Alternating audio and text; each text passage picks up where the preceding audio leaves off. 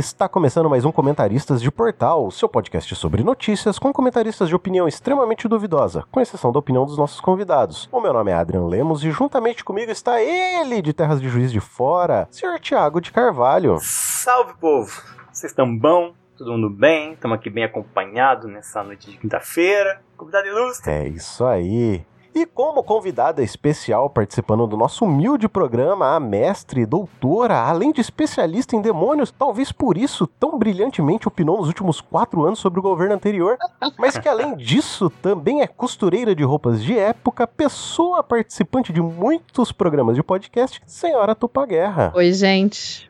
Que bom que a gente está conseguindo gravar, porque pense numa gravação encantada, pense numa gravação que a gente tentou organizar algumas vezes e, e, e não deu certo. Mas hoje dá, hoje a gente vai gravar, fico muito feliz. E você falou de opiniões duvidosas dos que dos convidados não é, a minha é, pode ser também. Justo. É isso aí. E aí, meu povo? Bora atualizar? Bora. Bora.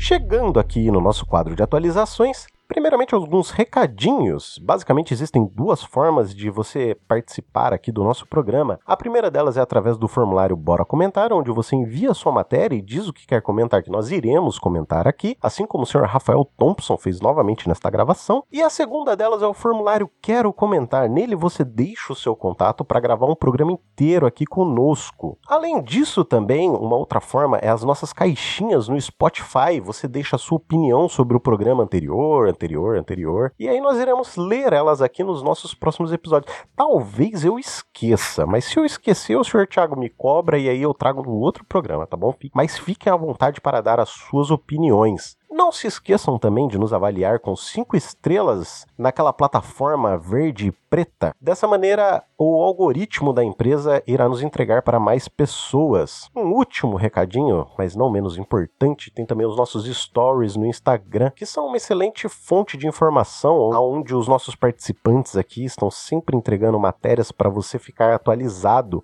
Além disso, também os nossos amigos ouvintes também nos enviam as suas matérias. E se você quiser, você pode enviar a sua matéria para nós compartilharmos nos nossos stories. Especialmente hoje, nós não teremos comentando nos comentários um nome chupinhado do Papo Delas Podcast. Mas nós teremos um querendo comentar que foi enviado para nós pelo senhor Rafael de Paula Thompson, também conhecido como O Andarilho, ele nos enviou essa matéria no dia 16 agora de setembro e ele é de Niterói, no Rio de Janeiro. A matéria que ele enviou, ela é do Terra, e o título da matéria diz que Sala Marília Pera, no Rio, é vendida para o pastor Felipe Valadão, afirma a colunista. A matéria não é assinada do Redação do Terra, né? Também foi escrita no dia 14 de setembro, e basicamente diz que o pastor Felipe Valadão, líder da igreja Lagoinha, ele pagou cerca de 8 milhões de reais e fechou a compra da Sala Marília Pera no edifício Terrace, no Leblon. E aí, o que o Rafael quer saber de nós aqui, o que ele pergunta e ele quer saber a nossa opinião é: não deveria ter uma lei proibindo essas igrejas de comprarem locais de fomento à cultura? Olha.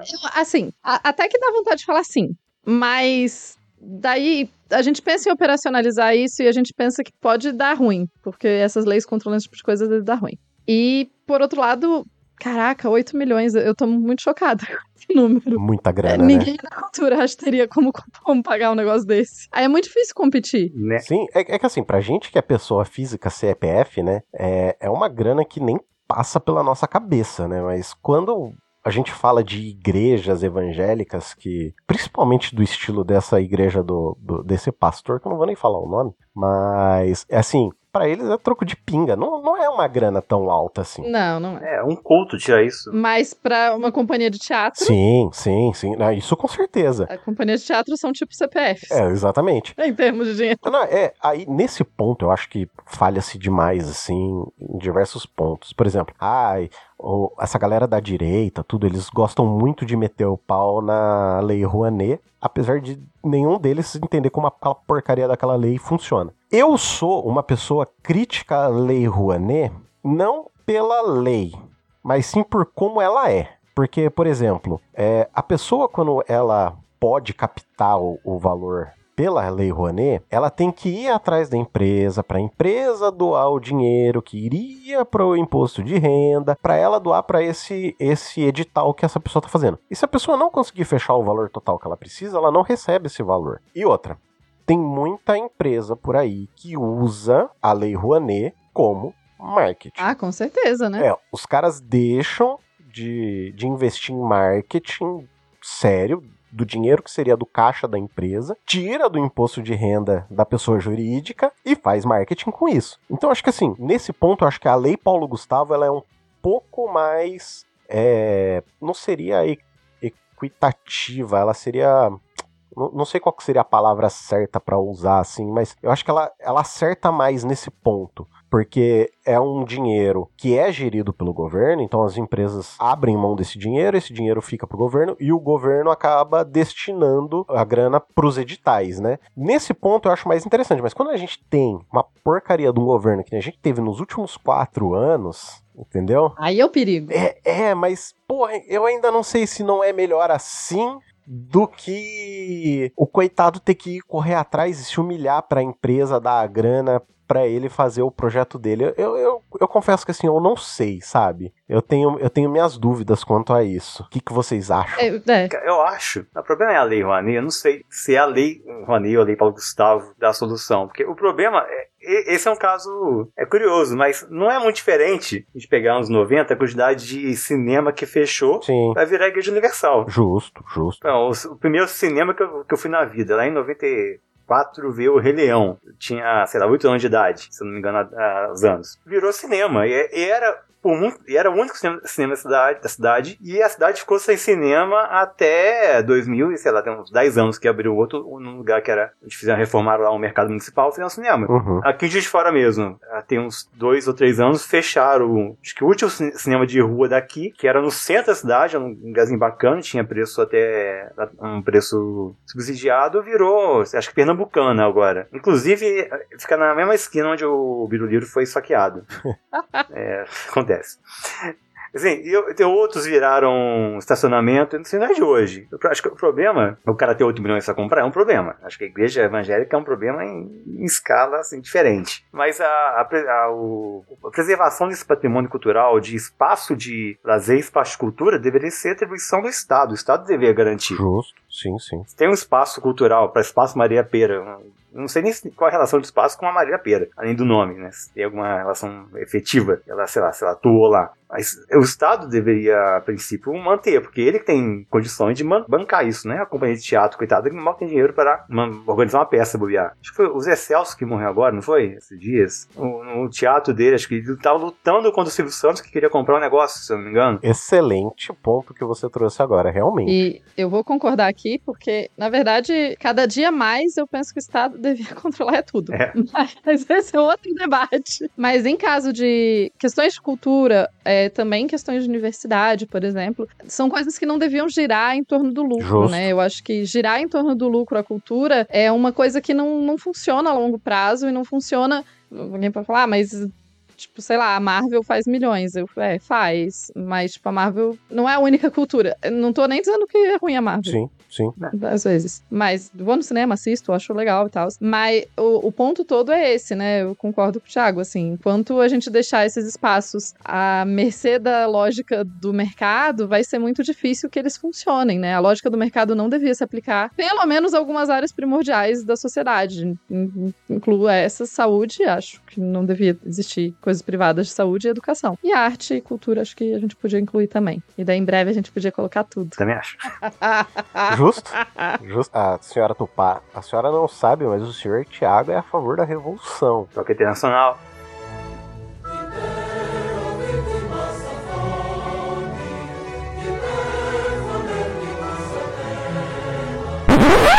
É, eu acho que sim, realmente, que nem o ponto que o Thiago falou, nossa, ele me desbloqueou uma memória, uma memória longa agora. Primeiro filme que eu assisti é, foi Rei, Rei Leão, mas eu não lembro onde eu assisti. Mas eu lembro que o primeiro filme que eu assisti em um cinema de rua foi Toy Story 1. Lembra até o nome do, do cinema, agora que o Sr. Thiago falou. Se chamava Cine Jequitibá ficava, ficava numa rua aqui em Campinas e realmente fechou para virar igreja.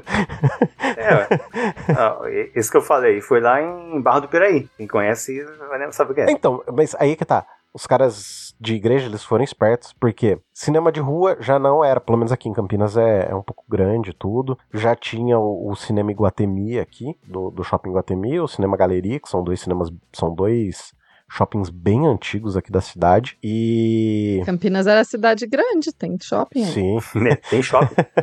eu, morei, eu morei em Tapetininga quando eu era criança, então a gente ia pra Sorocaba pra ir no McDonald's. É justo. Ou justo. coisa do tipo. Essas coisas que só tem cidade grande. Aí, assim, que você para pra pensar, a infraestrutura de púlpito já tava toda pronta, Uhum. saca? Cadeira, tudo. Tudo. Tipo, área de cadeira. assim. É, pra eles era só entrar, se apossar e fazer a lavagem cerebral nos outros. Mas enfim, não é esse o ponto. É, eu- acho que assim, a, a gente, no Brasil, a gente tem uma síndrome do vira-lata, e eu já falei isso em alguns outros programas, é o seguinte, eu fui aquela pessoa que criticava novelas, mas eu já percebi que eu gosto tanto de novela, apesar de não estar se consumindo alguns tipos de novela, eu tô consumindo outras Caramba. estilo dorama. Então, assim, o dorama, pra mim, é como um governo entendeu o que é a cultura. Por quê? Ele tá popularizando a cultura do seu país, no caso a Coreia, com novelinha que utilizam o padrão de começo, meio e fim com final feliz. Cara, é isso que as pessoas querem consumir. Ponto. Principalmente depois de quatro anos de bagaceira que a gente teve. Justo. Uhum. É, então, é, eu acho que assim, até quando o Brasil não vai entender isso? Que cultura também é isso, é você levar o nome do seu país pra fora. Por quê? O país é tão bem visto, quer dizer, voltou a ser bem visto é, agora no, no cenário internacional em diversos pontos. Apesar de que eu ainda acho que ainda erra em alguns, mas não é isso o ponto. É, em vários. Quando que vão perceber que a cultura é esse ponto que tem que ser levado o nome? Porque o Brasil não é só samba, entendeu? O Brasil é muito mais coisa do que isso. A nossa cultura dos povos originários aqui mesmo, é, a Tupá pode falar isso mil vezes melhor do que eu, mas é riquíssimo, entendeu? A, a diversidade de cultura desses povos é, é algo incrível, maravilhoso. Exatamente. É, é, é isso, né? Assim, eu acho que. E também pelo jeito que a gente é educado e na escola, etc., a gente tende a separar também o que é cultura de massa e o que é cultura refinada. Alta cultura. né? E daí você coloca um monóculo, e daí como se só a cultura de monóculo fosse útil. E daí tem muito também a coisa de, ah, mas as pessoas não vão no teatro e tal. Eu falo, cara, então, realmente não vão muito no teatro. Mas por que será? Porque até onde eu sei, quase todo mundo que eu conheço que vai no teatro gosta de teatro. Teatro é uma coisa muito legal, independente de classe social. Sim. Então tá faltando alguma coisa ali no meio. E essa coisa, né? A novela. Eu sou noveleira, sempre fui. Tem muito tempo, assim, eu falo sou noveleira, mas eu não tô assistindo novela ultimamente.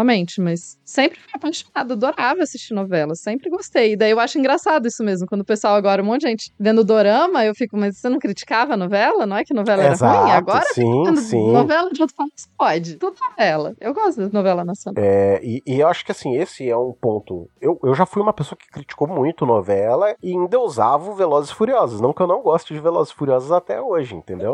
Peraí, essa, sua- essa sua cronologia tá estranha. Porque Velozes e Furiosos não é tão antigo. Como não, cara?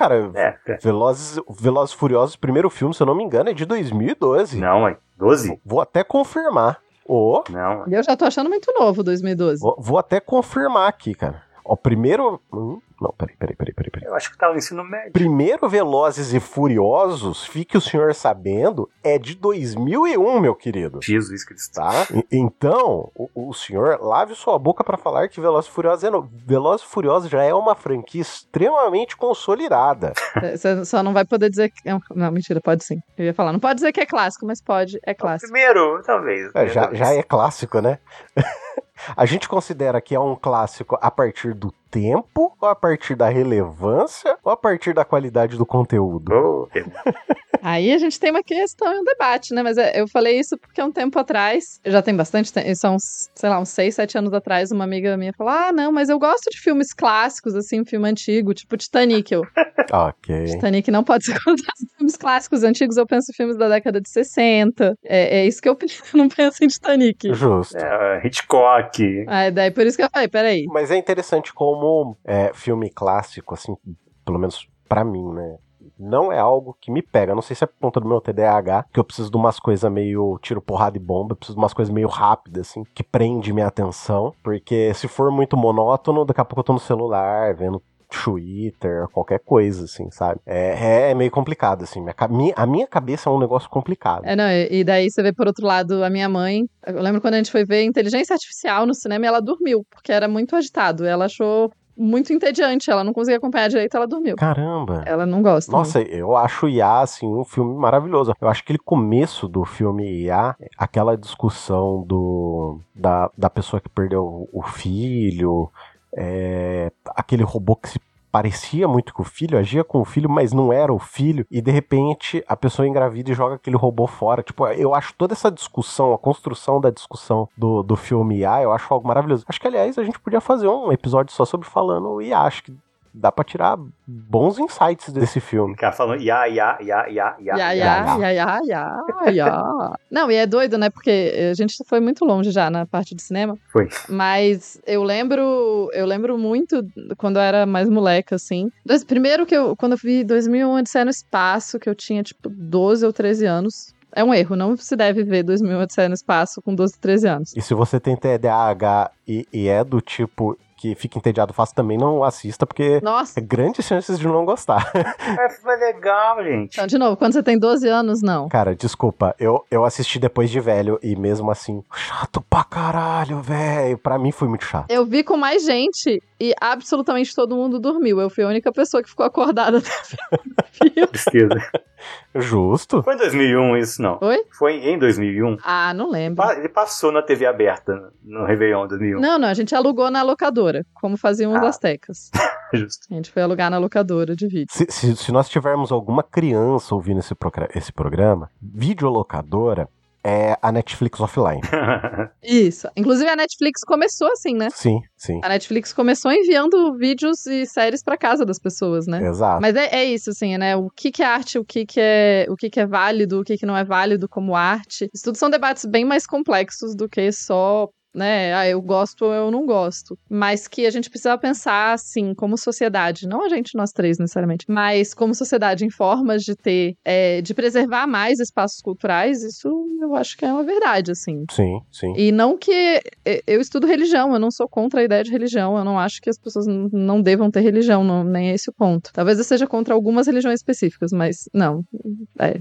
Mas, assim, a ideia de religião não é exatamente uma coisa que eu acho errada, mas o ponto não não é uma, uma, um preconceito religioso, entre aspas, né? Que o argumento seria. Mas a ideia é justamente proteger esses espaços culturais. De virar estacionamento também. Porque vive virando estacionamento, que eu acho uma coisa que mais me irrita. Vira loja. É, eu, assim, eu também não sou contra religiões apesar de ser ateu. É, eu sou contra religiões quererem dominar alguns outros tipos de assuntos que não tem tanto a ver com religião. Isso, isso assim, eu sou, sou mais contra, sabe? Eu, eu entendo que a religião, principalmente pensando aí em alguns bons 20 séculos, uns dois mil anos atrás, era algo que era como determinar a maneira como os povos deveriam viver ou um conjuntinho de regras para que as pessoas vivessem melhor. Mas acho que a gente evoluiu tanto em alguns outros aspectos que, sabe? Não vamos entrar nesse debate.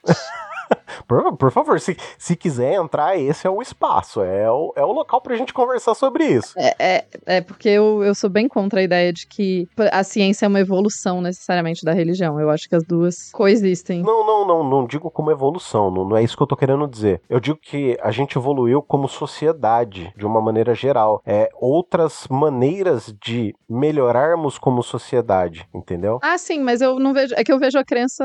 Eu não vejo a crença muito nessa perspectiva. Então, eu não vejo como um ou outro, sabe? Não, não é assim, pra, se existe um, existe, não pode existir o outro. Eu entendo perfeitamente pessoas que necessitam da religião, sabe? Eu entendo, mas não acho que só isso deveria pautar tudo também. Ah, não, só isso pautar tudo faz sentido nenhum. Inclusive, né, estamos aí, o pessoal tentando reverter lei que já tá aprovada. Tipo, pois é. Que Pois é. Não pode. Ah, mas a minha religião, então. Daí na sua religião você não permite. Pronto. Pois é. Olha só. Ah, que plano bom. Exatamente. É, E ainda mais pensando na, na, pluralidade de religiões que existe no mundo, você dizer que só uma religião também tá certa e que só a sua religião é a certa e então todo mundo deve se curvar à sua religião, sei lá, muitas vezes não, não parte do princípio da religião de muitas das pessoas que se diz cristã. Então, sim. É, é, é bem. bem é, eu sei que é complicado a, o, a discussão e o discurso, sabe? Ué, mas. Não, não é exatamente o que cada vertente cristã fala, que se eles, se eles seguem a, aquelas regras com, a partir da perspectiva de que elas são certas. Se eu tô certo, o outro não pode estar certo também. Alguém tá errado. É, é porque o cristianismo tem algumas particularidades nesse sentido. Nem todas as. Boa parte das religiões do mundo não tem nenhum problema de outras religiões estarem certas também, né? Uhum. Eles. Politeístas tendem a, ser, a aceitar com mais facilidade a ideia de que várias religiões são certas. Porque o mundo já. Eles já são politeístas. Eles já acreditam em vários deuses. Justo. Aí, tipo, ah, mas o meu Deus é diferente gente, tudo é, bom. Bacana, né? Fica aí feliz com seu Deus. Sim. Né? Divirta-se. Espero que você ache incrível. É, e o cristianismo, ele vem de uma base muito forte da ideia de, tipo, não, o nosso é o melhor de todos, o nosso é o correto. E e não é só isso, né? É uma parte que é, é, complicada também, que é a parte do tipo, se você realmente acredita, eu não tô falando de quem é cínico na religião, tô falando de quem realmente acredita. Se você realmente acredita que as pessoas vão pro inferno, que é efetivamente um lugar ruim, depois que morrer, se elas não seguirem a sua religião, e você for uma pessoa minimamente decente, você vai tentar convencer as pessoas a não irem pro inferno. Uhum. E isso cria todo um problema, porque daí você não consegue é, você não consegue, assim, né? Claro, tem pessoas e pessoas, mas daí muita gente não consegue aceitar a ideia de que talvez existam outras formas, né? Tem, tem muitos teólogos que aceitam, tem muita gente que aceita, tem de várias denominações cristãs, não só católicos, né? Não só católicos, como se os católicos fossem um exemplo. Ah, dá, dá pra citar, ó. Tem o pastor Henrique Vieira e tem o Feliciano, né? É, é que eu tava pensando, na, é exatamente isso. Eu tava pensando na teologia da libertação, e o pessoal da teologia da libertação é muito de boa com com todas essas questões. Inclusive, a gente pode agradecer bastante a atuação do pessoal da Teologia da Libertação e outras vertentes do, do catolicismo na luta contra a ditadura militar, por exemplo, né? Eles foram muito importantes para a criação do SUS, para a luta contra a ditadura, enfim, essas coisas. Os padres comunistas. é isso aí. Gostariam de comentar algo mais, pessoas? Acho que ele é. Não. É, eu, eu tenho esse risco que eu comento por horas, quase tudo que você falar pra eu comentar, então a gente pode seguir. Ah, por mim, a gente pode gravar três horas aqui. O hoje que se vire depois. O editor que se vire pra editar depois. Ah, pobre editor. É isso aí. E aí, meu povo? Bora comentar? Bora. Poeira. Chegando aqui no nosso quadro principal, senhor Tiago, traga-nos a sua primeira matéria. É, então, vamos lá. Vamos começar aqui falando. Não falando de política? Falando de política, não sei. Vocês, vocês decidem ser política ou não. Tudo é política. É política. Tudo é política. É, ultimamente eu ando indo no, no, Instagram dos outros que fala, é, já começou a meter política. Aí eu só escrevo lá, tudo é política, querido. Todas as coisas. Por favor, siga, senhor Thiago. Vamos lá. É uma matéria publicada no G1, mas eu acho que ela é originalmente da BBC. Uhum. E o título é Experimento Libertário que terminou em tragédia nos Estados Unidos. Do dia 31 de agosto, e não tem a assinatura do repórter, acho que é da, da redação, como é típico da BBC. É, sim, verdade. E o que, que essa matéria nos conta? Sobre uma pequena cidadezinha nos Estados Unidos chamado Crafton, que foi escolhida por libertários no começo dos anos 2000 para ser o lar de um experimento em que eles iriam aproveitar o pequeno tamanho da população da cidade para tentar implementar as suas ideias. Hum. O resultado foi que depois de isso chegaram, chegaram lá em torno do ano 2000. E em 2016 já começaram a ocorrer ataques de ursos, porque os caras não seguiam as regras é, indicadas para convivência no, na floresta, né? Assim, ao mesmo tempo que, que, eles conseguiram passar leis que reduziam os impostos na cidade, o que eh, levava à falta de policiamento, à falta de manutenção de ruas, à falta de coleta de lixo e alguns outros transtornos. Ou seja, tentaram criar um, uma pequena cidade neoliberal. Anarcocapitalista. Anarco. Nossa, que nem faz sentido isso aí. Mas... Anarcocapitalista. É o que o aquele maluquinho, que eu não vou lembrar o nome agora, quer fazer na Argentina. Se alguém estiver tentando associar as ideias aqui. Ai, o senhor Milley. Este mesmo. Aquela coisa, fica a dica, Milley. Já tentaram, não deu certo. Já tentaram. É, exatamente. Aprenda com os erros dos outros, filha da puta. É, eles aproveitaram que era uma cidade pequena, tinha acho que mil habitantes chegou 200 pessoas lá, se organizaram e conseguiram passar algumas leis, sim, que levaram a esse pequeno desmonte do Estado. Uhum. Como alguns políticos tentam fazer, assim. O Brasil tem um, Minas Gerais tem um, né? É, a gente já ouviu falar, talvez, né? Tem, tem uma galera aí que diz que, que isso é uma novidade, né? Assim, uma, um partido que fala sobre novidades e daí ele fala sobre esse tipo de coisa. Não é muito novo. muito novo. Adoro fechar a escola aqui. Ontem tava tendo uma treta com disso aqui na cidade. No... Não, não conheço pessoas que já foram desse partido. Não. Ah, é, o Roxo aí, ó. Denúncias. Hã? Oi? Hein? O Roxo usa, usa sapatinhos na gravação. Eu vou. O que, que é, A piada que eu vi um tempo atrás é o, é o PL Personalité. É, justo, justo, justo, justo. Senhor Thiago, com, com, a sua licença, mas é, de vez em quando a gente faz merda na vida, entendeu? Então, assim, eu, pe eu, peço desculpa, isso é uma coisa que eu sempre vou pedir desculpa por toda a minha vida, tá? Todos nós já erramos, tá tudo bem. É, fazer merda é quando eu entro na contramão, cara. Eu tô tentando me redimir, cara, porra. Eu não tô deixando. Seja uma pessoa legal, entendeu? Eu, eu tô tentando me redimir. Por favor, siga, senhor Thiago. Não, gente, é isso. A notícia é. Sim, a gente tem a oportunidade aqui de, mais uma vez, debochar de ANCAP, neoliberal e toda essa classe de criaturas semi-humanas, eu diria, quase. Caramba, semi-humanas foi foda, hein? É, eu, eu não gosto de chamar os outros semi-humanos. Mas. Vai. É, é, né, assim. Mas, cara, imagina o governador de Minas Gerais, ele é humano? Plenamente? Plenamente humano? É, é, que você tem que entender que hoje, hoje eu dei uma aula sobre justificativas da escravidão. Justificativas que eram usadas pra escravidão. E daí chamar os outros de semi-humano é bem difícil. Depois você, você lê muito sobre isso. Puta, é. É, é, não, é, é, é, Puta, é verdade. É, realmente, tem esse ponto. A, a Tupá tem um excelente ponto. Né, uma coisa, uma coisa, outra coisa, outra coisa. A gente pode. E outra coisa, eu não eu gosto de chamar tanto de pensar como semi-humano, porque tira um pouco da responsabilidade responsabilidade. Não, é um humano ruim mesmo. Justo. É um humano Justo. péssimo. É, é, tipo isso. E eu acho. Eu acho interessante esse tipo de experimento. Assim, eu não sou contra a ideia, tipo, ah, todo mundo da cidade quer. Nesse caso, eu tenho uma certa dó nos outros habitantes da cidade, né? É. Eu lembro, eu tinha lido essa reportagem, eu já tinha lido essa reportagem. É, é doido, né? Porque isso, daí, ah, não, daí não tem impostos, mas daí não tem coleta de lixo. Não, mas não precisa. Cada um vai cuidar do seu lixo. Claro, é, no mundo ideal, talvez e tal, mas, né? E daí você tem as ruas cobertas de lixo e os ursos sendo atraídos para a cidade, porque tem comida disponível e atacando as pessoas e as coisas vão espiralando, né? E daí só me lembra. Vocês já repararam. Vocês já repararam que esse pessoal, às vezes, eles reinventam as coisas que já existem? Vocês já, já viram isso? Sim. Gente neoliberal reinventando coisas que já existem. Há um tempo atrás, por exemplo, eu vi um moço no Twitter sugerindo assim: não, gente, é, e se a gente fizesse assim? Para pensar a questão do transporte na cidade, a gente fazia tipo um crowdfunding e daí a gente contratava empresas de ônibus para fazer o transporte. Aí eu. Acho que eu vi isso. Parabéns, você reinventou o imposto, né? Que é tipo um crowdfunding para fazer essas coisas funcionarem. Parabéns. Ai, que incrível, cara. É, o cara fala, mas tem que ser voluntário, ó, meu amigo. É alguma coisa imposta mesmo, sabe? É, é, imposto é roubo, né? Absurdo. É, mas, cara, sei lá, ela, ela trouxe um ponto excelente que eu não tinha pensado. É, eu era contra essa questão de experimentos, mas, cara, eu acho que não. Acho que a Tupá me fez repensar, olha só que interessante. É, eu acho que, sim, agora parando para pensar, é, é, interessante mesmo. Porque você consegue testar diversas teorias na prática, vamos dizer assim.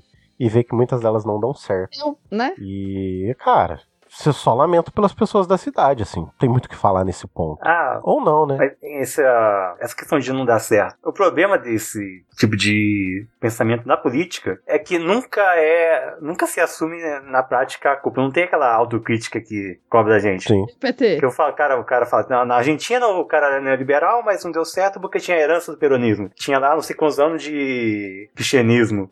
E não, não, se assume o problema, não. O problema é porque a herança é problemática. Não é porque as ideias neoliberais não funcionam. Sim. É porque não, não, conseguiu implantar o suficiente, não conseguiu desmontar o Estado o suficiente. Assim, a experiência mostra qual que vai ser o resultado. A gente já falou disso em algum momento aqui, eu acho, num programa. É, não, é, eu sou a favor de experimentações sociais, no sentido de, tipo, eu realmente acredito que experimentações sociais, talvez eu seja muito cientista, talvez eu seja um tanto quanto cientista, porque eu acredito em experimentações nesse sentido. Mas eu acho que a gente é, precisa ter essa questão da responsabilidade com essas experimentações, sim. Essa, exatamente isso. De, tipo, não dá pra gente. Ah, não, mas. Ah, mas não deu certo porque. Ah, mas não deu. Não, gente. Tem que ter parâmetros. A gente não pode simplesmente sair experimentando Sabe, a humanidade já tentou sair fazendo experimentos de forma desregrada, com alguma frequência, e sempre dá ruim quando a gente faz isso de forma desregrada. Então, eu concordo plenamente, Thiago. Tipo, é possível experimentar desde que a gente tenha é, ferramentas em, que obriguem as pessoas a repensar. Então, eu acho que o modelo de experimentação não é o ideal. A ideia de experimentar é ok. Muito bom. É, eu não tenho muito mais nada a comentar, não. Sim, acho Ah, que. eu só vou dar uma puxada de sardinha aqui pro meu lado comunista. Por favor. Fica à vontade. Lá temos um exemplo internacional de implantação do oposto disso, que é Cuba, né? Que segue funcionando, só, só tem educação, saúde e segurança. Só que funciona lá. Só tem isso. É, mas segue funcionando, mas em compensação a porra do resto do mundo tá sempre embargando o país e aí É, os caras não conseguem desenvolver a economia, né? Então, assim, é. Ai, cara, eu acho que esse espantalho do comunismo é um bagulho que me deixa meio, meio maluco, assim, que me tira um pouco do sério, sabe? bem-vindo ao clube. Então, eu acho que assim, é, é lógico. É que assim, eu não tenho muita. Eu acho o Kim Jong Gordinho.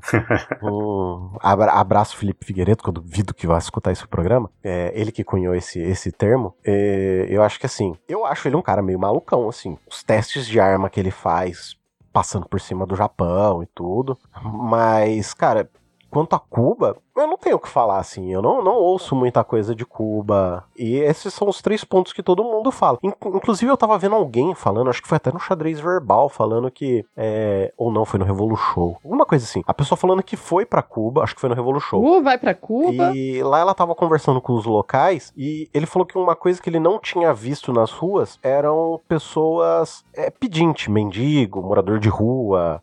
Acho que mendigo é uma palavra aqui extremamente pejorativa. Pessoas que moradoras de, moradores de rua. E aí eu lembro que é, é, a pessoa tipo, pergunta pra ele assim: Mas no seu país tem? Pessoas que moram na rua? E, e ele falou que ficou meio chocado com essa real, com essa diferença de realidade, assim, sabe? E isso me fez refletir, assim, de que pelo menos saúde e educação lá pode ter mil outras problemáticas, mas pelo menos esses três pontos, saúde, educação, eles, eu falei três pontos, eu falei só saúde e educação, né? Olha só que incrível. Segurança, segurança. Segurança. E segurança, é isso. É, segurança, tinha esquecido da segurança. E lá essas coisas funcionam, entendeu? Mas, por outro lado, tem toda a economia embargada por conta do, de países que se dizem os policiais do mundo. Eu gosto muito da ideia de que você embarga loucamente um país e fala: "Ah, não funcionou, gente! Olha aí! É. Olha só, totalmente deu errado essa experiência aqui. E, e tem outros, né? Assim, o Vietnã, que também. O Vietnã não é um país capitalista, e vamos dizer aí que no primeiro ano da pandemia tinha morrido 30 pessoas no Vietnã. E não é tipo, ah, mas o Vietnã. Cara, o Vietnã não é um país rico. Eu lembro, o debate ficava muito nisso, né? Ah, mas tal país é rico. É. O Vietnã não é um país rico, não é um país com pouca gente. E ainda assim, eles têm uma mortalidade mínima. A, a Delta deu uma estragada, mas eles tiveram uma mortalidade mínima. Por quê? Porque tem políticas de coisa. Eu fico imaginando, sério, imagina você viver num país que quando chove você tem certeza que não tem ninguém na rua se molhando. seria incrível. É muito agradável, assim. Eu abriria mão de muitas coisas Sim. pra isso ser implementado no mundo todo. Sim. É, você pensar que numa chuva forte, por exemplo, não, não vai cair a porra de um, de um morro em cima de um monte de casa que foi construída de forma irregular, entendeu? E. Putz, alterando a geografia do local e. Pô, é, cara, é foda. Não precisa nem de chuva. Dia muito frio. Aqui faz Nossa, pode crer. 3 né? graus. E nem é tão frio quanto em alguns lugares. Pode crer, pode crer, pode crer, exatamente. É, essa questão de não, não só pessoas, mas animais de rua também é uma coisa que me pega, assim, aqui em Campinas tem muito, e por conta dessa cultura que tem sido empregada no estado de São Paulo, de é, uma cultura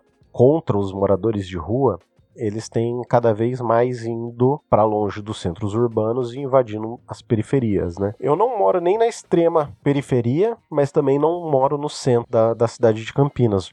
Moro no satélite, basicamente nos satélites do centro, assim. E, cara, dá para ver o quanto é, o quanto aumentou de pessoas miseráveis no nosso país, sabe? E isso é uma coisa que me pega, porque aqui em Campinas fizeram que nem lá em São Paulo, de colocar estaca, é, pedra, sabe, pro morador de rua. Ah, é. Arquitetura hostil. É, arquitetura hostil, exato. Obrigado pelo, por ter me lembrado do nome. A própria existência de uma, da possibilidade de uma arquitetura hostil é muito surreal, né? É, sim, sim. E você pensar que para essas pessoas, eles não são considerados seres humanos. Mas muitas dessas pessoas que não consideram os moradores de rua seres humanos se dizem cristãos. Isso, isso me pega num nível, assim, sabe? De um jeito. É, hoje, hoje, no dia de hoje, dia de gravação, dia 21 de setembro, foi é... Como é que é o, o, o Antônio de aprovada? Peraí, perdi aqui. Foi. Não é desaprovada. Tá, estava em votação na Câmara de Juiz de Fora um projeto de lei para proibir a arquitetura hostil na cidade. Uhum. Quem que votou contra? Os partidos ah. do Biruleiro, os partidos de... E não passou. Ah. O projeto de lei não passou. E é só para é, garantir é, acesso para quem tá na rua. E não é pouca gente na cidade a não ser mais violentada dessa forma ainda. O, o senhor é nascido no na Baixada Fluminense, né? O senhor é fluminense. Não, sul Fluminense. Na Baixada sul Fluminense. Sul Fluminense. Tá, é, mas o senhor não é mineiro, não, né? Tô a mas acredito, mas acredito, que o senhor conheça bem a cultura mineira, certo? Sim, senhor.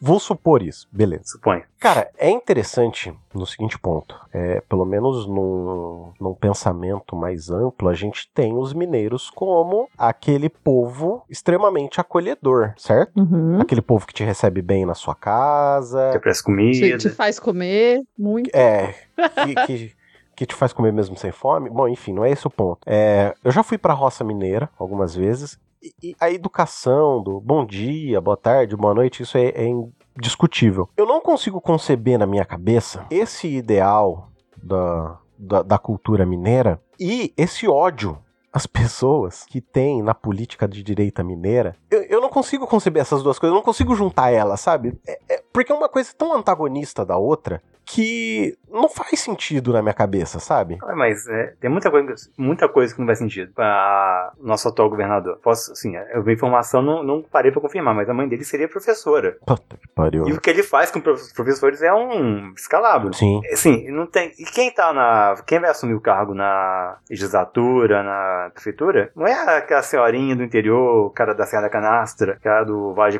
do Jequitinhonha, que vai te oferecer um pão de queijo na casa dele. É o cara é a família dos Andradas, que na, no Império já mandava, já influenciava os rumos do, do país está aqui até hoje em Babacena, Juiz Fora, na, em Belo Horizonte, então, assim, controlando a política do Estado. É, quem é poderoso é poderoso. Você não vai na casa do, de Minas, você não vai na casa comer pão de queijo do dono da fazenda gigantesca, do dono da mineradora, do dono da Vale que está financiando essa galera em parte também. É, não, infelizmente, essa cordialidade não se expressa necessariamente na política. Né? Sim, verdade. É, você tem toda a razão. Excelente ponto. Não tinha parado para pensar por esse, por esse aspecto. É isso aí. Gostariam de comentar algo mais, meu povo? Não. Acho que não. Então, senhora Tupá, gostaria muito que a senhora trouxesse a sua matéria. Então, gente, eu vou começar com o título que deram para a matéria.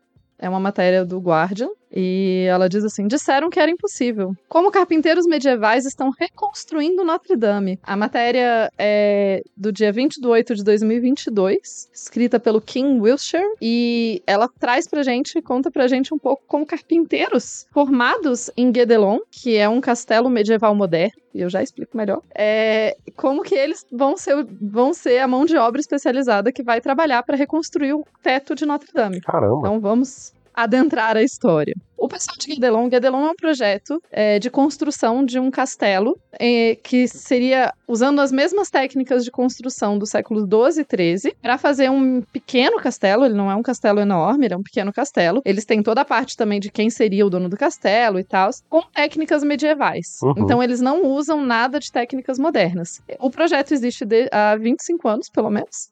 Olha só, que, que, que básico. É, eles ainda estão construindo, né? Tem 25 anos. Você imagina que uma galera, parte desse pessoal é gente de universidade e tal, que tá construindo. Eu vou dizer que talvez meus colegas de universidade, meus colegas acadêmicos não sejam os melhores pedreiros do mundo. Mas temos uma vida inteira aí para criar proficiência, né? Exatamente. E a ideia toda do projeto é uma ideia do que a gente chama oficialmente de arqueologia experimental, que é a ideia de ao invés de você desenterrar algo ou de, de, né, de fazer o trabalho arqueológico mais tradicional, é você fazer experimentações é, práticas com coisas do dia a dia de hoje, tentando reproduzir ao máximo técnicas de outras épocas. E isso é muito útil para você para você entender, em grande medida, o trabalho. E o trabalho é uma parada que a gente perde muito com a história. Porque os trabalhadores raramente são gravados. E daí, se você consegue entender mais o trabalho que dá para fazer um, uma. preparar uma madeira, para fazer um telhado, para fazer não sei o que, você consegue trazer à luz um pouco mais da história dessas outras pessoas. Esse não é o único objetivo. Mas o fato é que Guedelon está lá há pelo menos 25 anos. Eles estão trabalhando no castelo. E nesses 25 anos, eles formaram muitas pessoas especialistas em trabalho de pedra ou madeira e etc., com técnicas medievais, é, especificamente dos séculos 12 e 13. E Notre Dame é do século 13. Tadá. E o telhado de Notre Dame, é, aparentemente o telhado de Notre Dame estava lá há 800 anos. Caramba! E daí, quando queimou, eu não sei se vocês ouviram muito falar sobre isso, né? Sim, sim. Caso os ouvintes não lembrem, Notre Dame pegou fogo. É, Perdeu-se pouquíssimas obras de arte, os, a, os vitrais sobreviveram, que foi uma coisa que eu fiquei muito angustiada quando, tava, quando vi a notícia do fogo, que é obviamente a primeira coisa que você pensa quando você vê um incêndio. Ah, oh, meu Deus, traz, é claro, normal. Mas, é, fora isso, tinha muita história de tipo, ah, não vai, a gente não tem mais madeira do tamanho certo para refazer esse telhado, porque no século XIII existiam árvores muito mais antigas do que existe hoje, é, disponíveis para corte. Né? Parece estranho, mas é porque daí do século XIII para cá eles derrubaram quase todas as árvores antigas. Aí não sobrou mais. É, é justo. É, e fora isso, enfim, eles pensaram muito, só que boa parte das, das empresas que estão sendo vistas contratadas para trabalhar na reconstrução já contrataram carpinteiros formados nesse lugar, em Guedelon, porque são pessoas que se disse muito, e é daí que vem o. Eles falaram que era impossível, né? Uhum. Muita gente na época falou: ah, é impossível reconstruir telhado. É, obviamente, igual ele era não vai ser, porque a gente não tá 800 anos atrás. Mas a gente tem pessoas que estão pelo menos há 25 anos aprendendo como fazer carpintaria em um processo semelhante ao que era feito há 800 anos atrás. Que significa que essas pessoas vão ter a possibilidade de fazer um trabalho muito parecido, né? E uma das coisas que eles falam é que ao colocar as vigas de madeira feitas à mão, eles conseguem respeitar a estrutura da madeira de um jeito que as máquinas não conseguem, e isso torna as vigas mais fortes. Estou reproduzindo o que eles dizem Nintendo zero coisas de carpintaria medieval, ainda mais. Uhum. Mas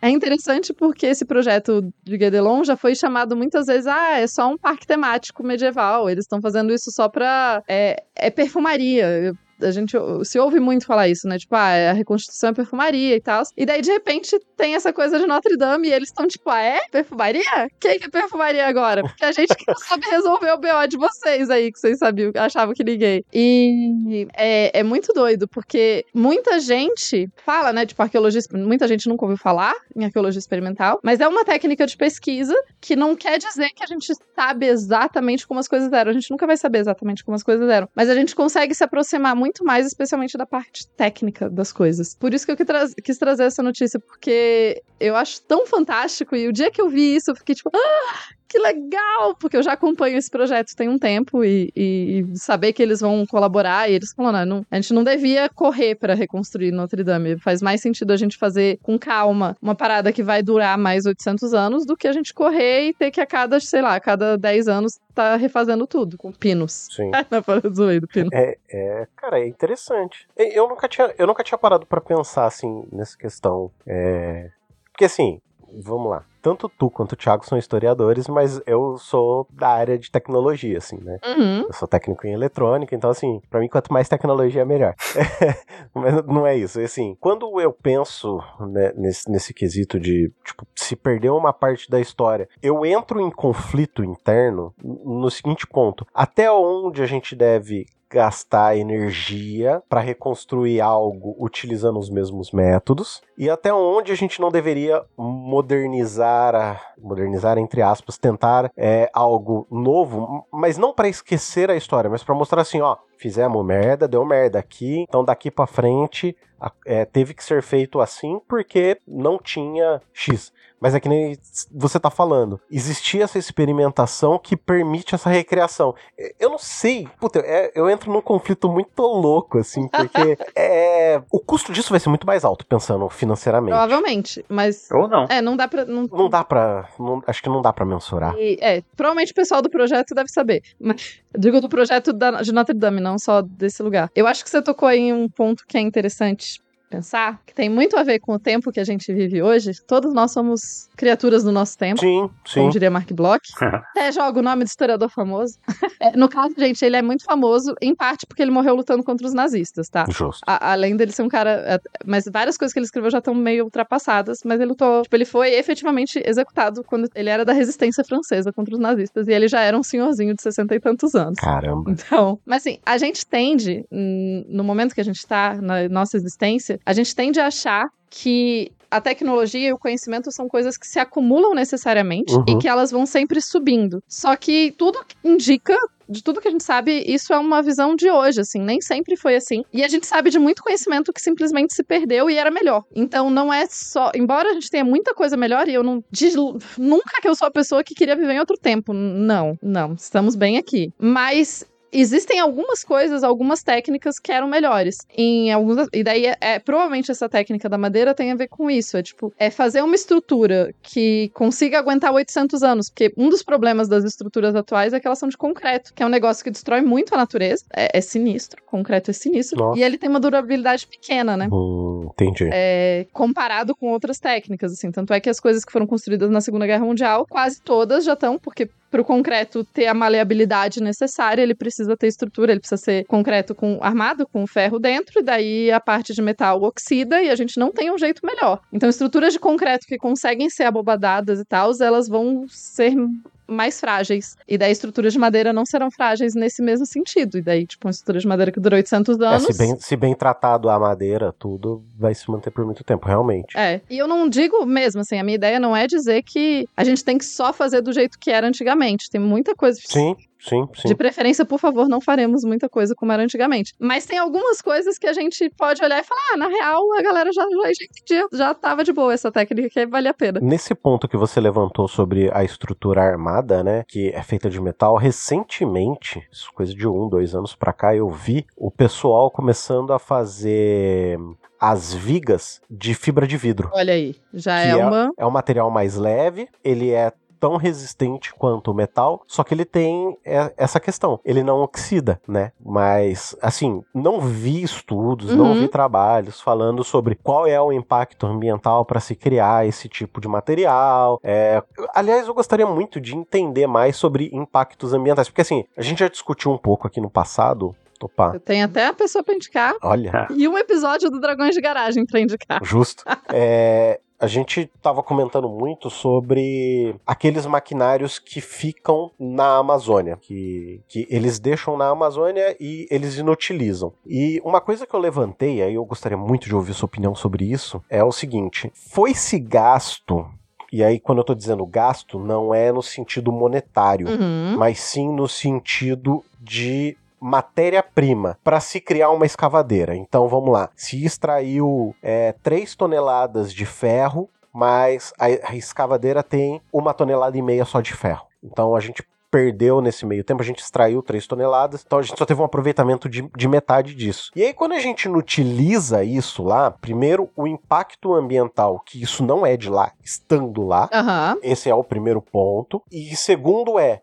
a gente vai ter que extrair mais 3 toneladas para fazer um equipamento novo, sendo que eu acho que não deveria ser pensado como gasto a remoção desse equipamento de lá, entendeu? Esse equipamento deveria ser reutilizado em outras coisas, como é, criação de casas de baixo custo, porque você não vai precisar ter gasto para comprar um equipamento novo. É, é, é assim, é a reciclagem desse. A gente tem sempre uma ótica tão capitalista das coisas de, ah, se eu preciso de uma escavadeira nova, eu vou lá e compro, mas não penso em reutilizar, em reciclar, em é, melhorar até mesmo a tecnologia, por exemplo, ah, um carro de, sei lá, 60 anos atrás, um Fusca de 60 anos atrás, ele não tem a mesma qualidade, o motor a combustão daquela época não tem a mesma qualidade que um motor a combustão moderno. Beleza, a gente não pode pensar uma maneira de manter a estrutura do Fusca, mas com um motor mais moderno, que polua menos? Muito steampunk da sua parte. Gosto. é, na verdade, é, é, o que eu tento pensar é uma lógica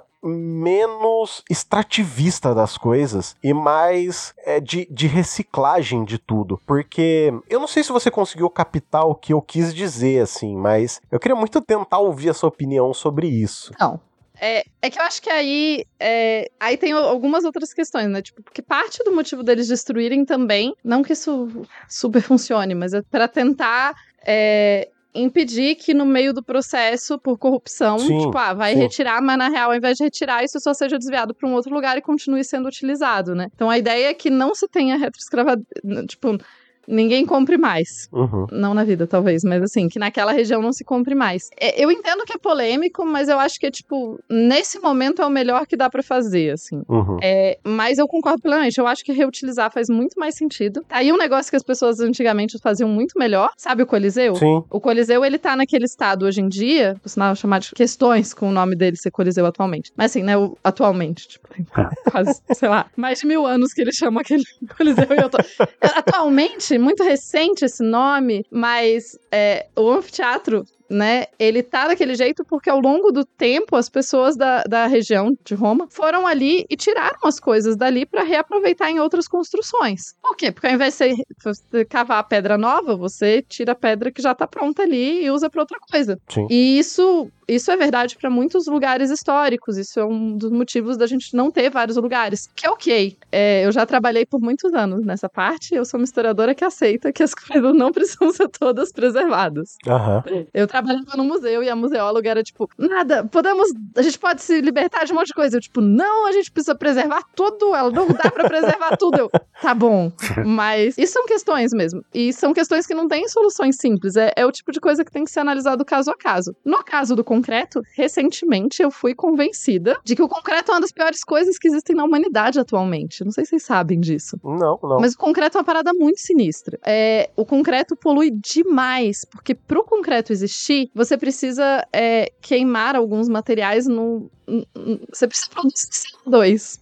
Então, o concreto é um produtor de CO2 que só existe concreto quando você produz CO2. Tipo, é um processo que precisa acontecer. Caramba. E o número de coisas de concreto e a necessidade de concreto do mundo aumentou, tipo, sei lá, 400% nos últimos 10 anos, uma coisa absurda, assim. Então, é insustentável a ideia do concreto. Só que para mudar isso, e é um problema sério, porque raramente a gente ouve falar sobre isso, em parte por, porque a gente constrói tudo de concreto. Sim. Toda a nossa existência é baseada na existência do concreto atualmente. Tipo, o tamanho das cidades, o tamanho dos prédios, o, o jeito das casas, a gente faz tudo de concreto. Uhum. Então, mudar essa lógica é mudar muita coisa da forma que a gente existe hoje. Mas, ao mesmo tempo, tipo, não, não tem muito como não fazer. E o concreto uma parada antiquíssima, tá, gente? Os romanos usavam concreto, tem evidências que os maias usavam concreto também. Basicamente, daí vocês me perguntam, mas como eles queimavam as coisas? Tinha vulcão. É, um dos ingredientes de concreto eram cinzas, de vul cinzas vulcânicas na antiguidade. E daí, por quê? Porque o vulcão já queima os negócios. Só que aí a gente parou de fazer isso porque a gente faz agora a gente faz em fornos. E daí tem muito mais impacto ambiental, o que é péssimo, né? E o concreto é basicamente humanos fazendo pedras. A gente achou um jeito de fazer pedras grandes do tamanho que a gente quisesse e elas endurecem sozinhas dentro d'água. No formato que a gente quer também. É, a gente não precisa quebrar elas e elas endurecem sozinhas dentro d'água, o que é fantástico. Mas eu vou deixar a indicação do. A gente gravou um episódio sobre concreto no Dragões de Garagem. Sim, me lembro, me lembro. Eu aprendi Verdade. tudo isso lá. Justo. É, e quem me ensinou muito sobre isso foi a Marina, que faz um outro podcast chamado Tortinha de Climão. Conheço. É onde ela fala de clima. E daí, e ela me ensinou tudo isso e falou sobre como o concreto é um dos, dos vilões do atuais. Então, quando a gente pensa em, efetivamente em emissão de CO2, eu acho que o concreto é tipo 60 ou 70% da parada, assim, no mundo. É muito absurdo. Caramba. Só que repensar o concreto demanda a gente podia estar tá mudando, né? Eu, eu, eu, tanto não sou a favor da gente continuar exatamente do jeito que a gente tá, que eu acho que a gente super pode pensar em novas soluções. Boa. E talvez algumas delas podem vir do passado, porque a gente não precisa jogar o que já foi. né? A gente pode Sim, misturar. sim, sim. Tipo, fazer fuscas com motores novos. Eu gosto. É, é, é assim, eu acho que a gente a gente tenta, a gente faz o novo e esquece o passado. É, acho que é isso que eu tô querendo dizer, que eu queria dizer. A, a gente não tenta ver que deu merda, volta atrás e aprende com o próprio. Esse negócio de aprender com o próprio erro, a gente não faz, entendeu? De- isso tô dizendo assim de uma maneira geral, como sociedades e sociedades e sociedades. Então, ah, eu não sei.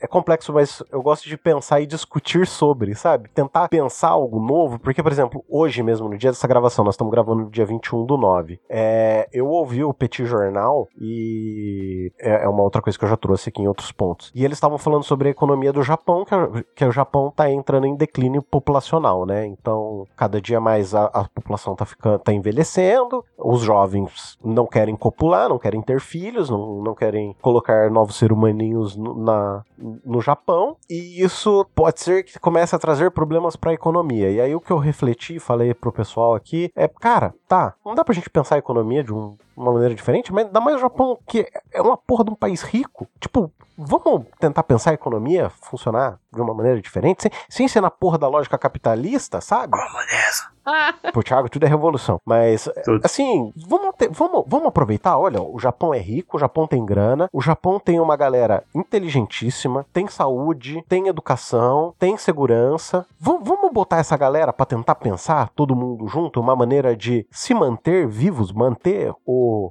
Eu ia falar o império japonês, mas Não. é, não, Não. obrigada. quando a gente. Não, é que, é que quando fala em império, eu já lembro da invasão do Japão na Coreia, na China, e aí eu falo, não, não, não é o império. Mas É famo- famoso por não ter sido uma boa ideia. É, é, mas assim, vamos manter a população, vamos manter a sociedade, acho que essa palavra, a sociedade japonesa viva, aprendendo, é, se desenvolvendo no mundo, talvez de uma maneira diferente. E aí é uma coisa que o Thiago sempre. é uma coisa que o Thiago sempre fala, que assim, é impossível a gente pensar diferente daquilo que a gente vive, né? Então, eu, eu não sei, cara, eu, eu ando muito revoltado e, e temeroso do futuro do nosso planeta, assim, sabe? Porque eu tô vendo tanta merda acontecendo. É o clima indo pro espaço. É população, cada dia que passa, tendo menos, menos qualidade de vida, menos oportunidade, entendeu? Cada dia que passa se fudendo mais. E eu vejo uma galera só olhando pro próprio umbigo, querendo reinar nas cinzas. E eu não sei, isso, isso me traz um. Não seria uma irritação. Isso desgraça a minha cabeça. Acho que essa seria a melhor. Melhor maneira de, de falar assim, desgraça a minha cabeça de um jeito de que fala assim, gente, vocês não estão vendo que tá dando merda, caramba? Não. Vamos tentar mudar? V- vamos mudar um, um, um grauzinho aqui, ó. Não, não precisa ser 90 graus, entendeu? Só um grauzinho. Um grauzinho hoje, um grauzinho amanhã, um grauzinho depois, mais um grauzinho depois. Sabe?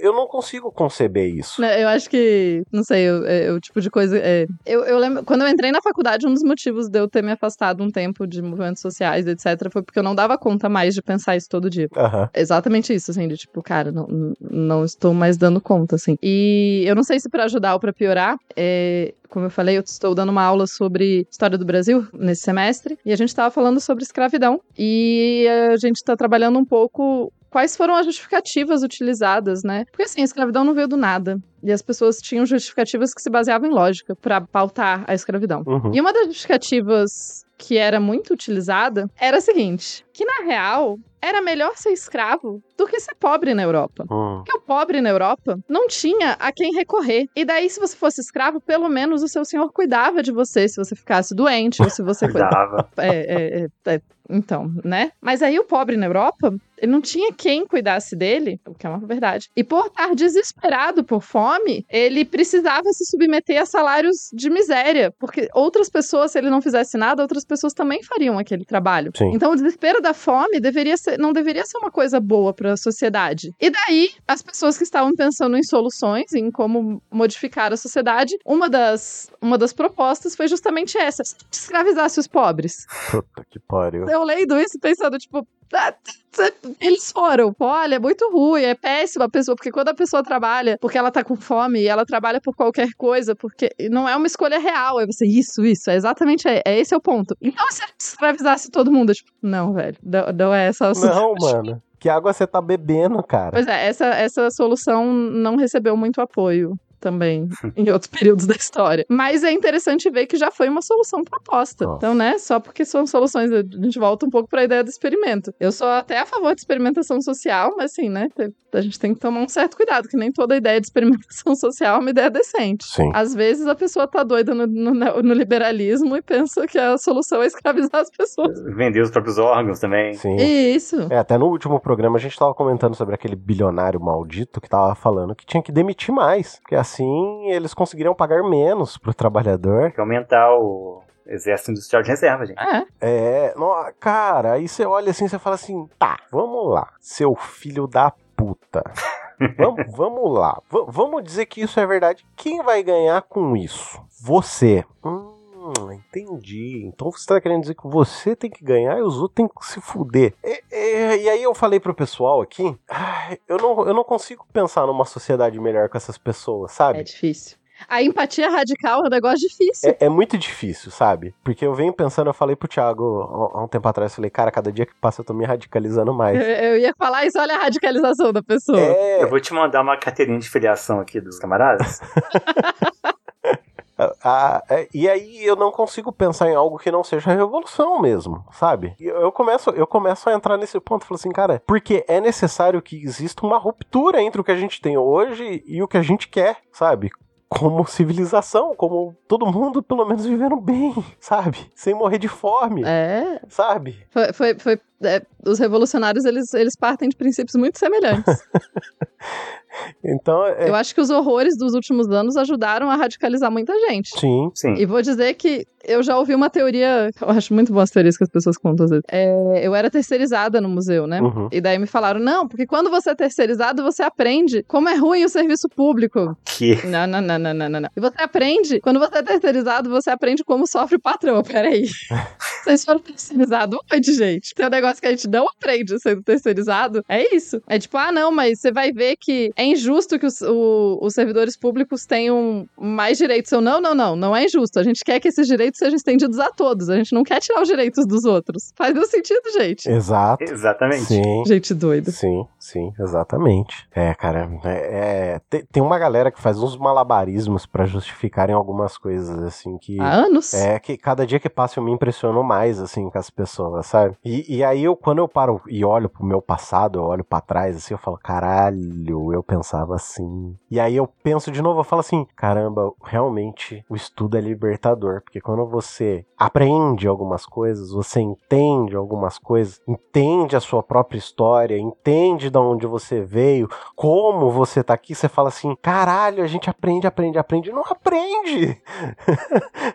Porque o estudo pode ser libertador. Exato. É, Nem sempre ele é. Exatamente. Mas assim, ele é libertador pra quem quer aprender realmente e melhorar como sociedade. Também, mas ele pode ser libertador como prática de ensino. Já dizia Paulo Freire e Bell Hooks, inclusive. É, você pode pensar o ensino a partir de uma lógica libertadora. E daí, mesmo quem chega lá desavisado, você consegue trazer pro rolê também. Entendi. Só que o ensino em geral, ainda mais o nosso ensino, que é muito pautado ainda em visões da ditadura militar Uhum. e muito tecnicista, né? Então ele, o nosso ensino ainda é super a ideia de formar trabalhadores e não formar cidadãos. Exatamente. E daí tem uma diferença fundamental. É, isso foi um outro ponto que a gente estava comentando no, no nosso grupo interno, no, no chat interno do podcast, que foi uma coisa que estourou a minha cabeça, assim. A ditadura começou em 64, certo? A galerinha que tava na escola em 64, 65, 66, hoje é a galerinha que tá na faixa dos seus 60 anos. É, meu pai, minha mãe. Sim.